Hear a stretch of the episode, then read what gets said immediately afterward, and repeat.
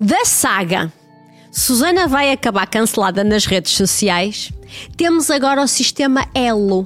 Não é? Assim que Notícias fez uma reportagem com uma jovem maravilhosa chamada Ju, ou Jo, já não sei, né? Jo, Jo, Jo de Joana deduzo, não é?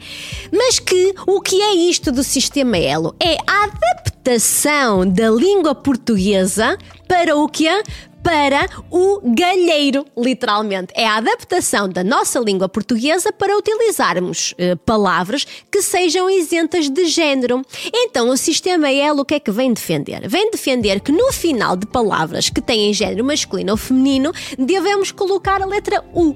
Então, dela passa a delo. Ela ou ele passam a elo. E assim por conseguinte.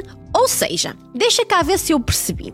Nós agora vamos readequar. Ah, tu podes-me dizer, ah, Susana, mas estás a pensar muito lá na frente, isso ainda falta muito. Não, minha gente, já há livros editados do passado ano, em setembro de 2023, já foi editado um livro aqui em Portugal com o sistema Elo. Uh, um, em vigor total no livro. Portanto, de todas as coisas que eu acho que são boas para que a identidade de género eh, tenha cada vez mais os seus, as suas definições e seja cada vez mais, mais inclusiva, não me parece que a língua portuguesa precise de se adaptar.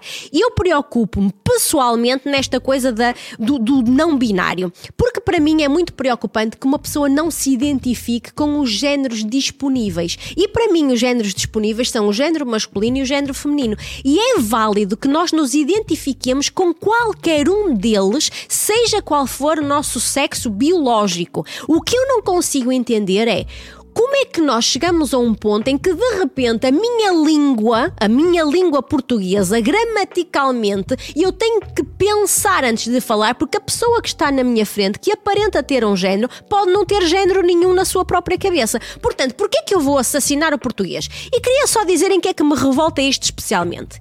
Nós mulheres não fizemos outra coisa senão ser chutadas para canto em tudo, até na igualdade de género. Hoje em dia, minha boa gente, as mulheres continuam sem os mesmos direitos que os homens têm neste país e em todo o mundo, mas nós estamos mais preocupados em adaptar o português do que adaptar efetivamente o acesso à igualdade de género ou à equidade de género. Esta é o Minerva desta semana, porque aquilo que me enerva mesmo é a ignorância e ignorantemente nós, para variar, estamos a defender as minorias sem saber saber que as mulheres ainda são essa minoria.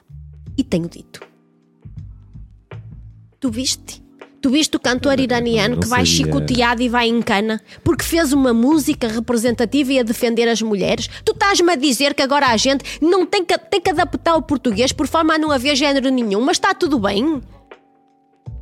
Vamos mudar os nomes? Ai, lá e a Érica. O acabar em masculino é inclusivo. Esta Érica está o acabar em masculino sempre foi na língua portuguesa, vem do latim, não é? Os todos estão incluídos todas e todos, mas não, não se adapta pelas mulheres.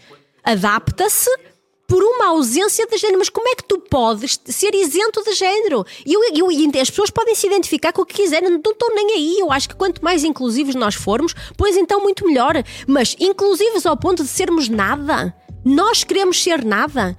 E como queremos ser nada, queremos adaptar a nossa linguagem ao nada.